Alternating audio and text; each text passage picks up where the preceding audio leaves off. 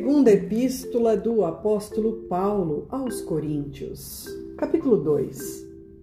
Mas deliberei isto comigo mesmo, não ir para ter convosco em tristeza. Porque, se eu vos entristeço, quem é que me alegrará? Senão aquele que por mim foi contristado?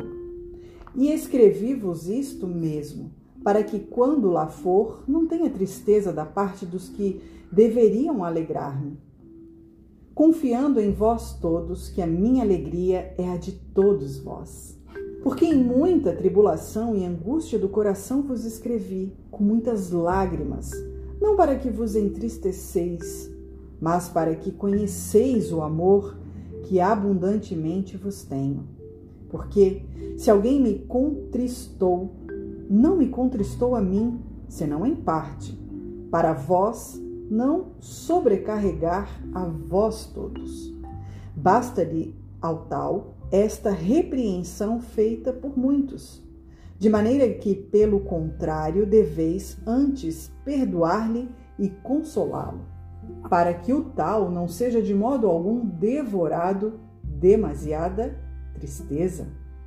Por isso vos rogo que confirmeis para com ele o vosso amor, e para isso vos escrevi também para por esta prova saber se sois obedientes em tudo.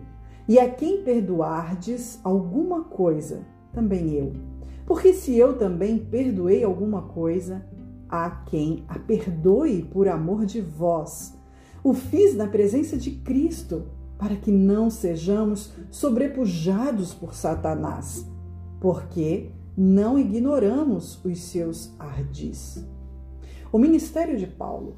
Ora, quando cheguei a Troade para pregar o evangelho de Cristo e abrindo-se-me uma porta no Senhor, não tive descanso no meu espírito, porque não achei ali meu irmão Tito, mas, despedindo-me deles, parti para Macedônia.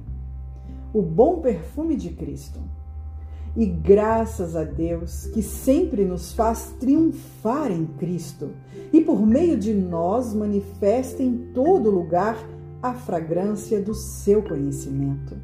Porque para Deus somos o bom perfume de Cristo, nos que se salvam e nos que se perdem. Para estes, certamente cheiro de morte para a morte, mas para aqueles, cheiro de vida para a vida. E para estas coisas, quem é idôneo? Porque nós não somos como muitos que ganham falsificando a palavra de Deus. Antes, a falamos em Cristo com sinceridade, antes, como de Deus, na presença de Deus.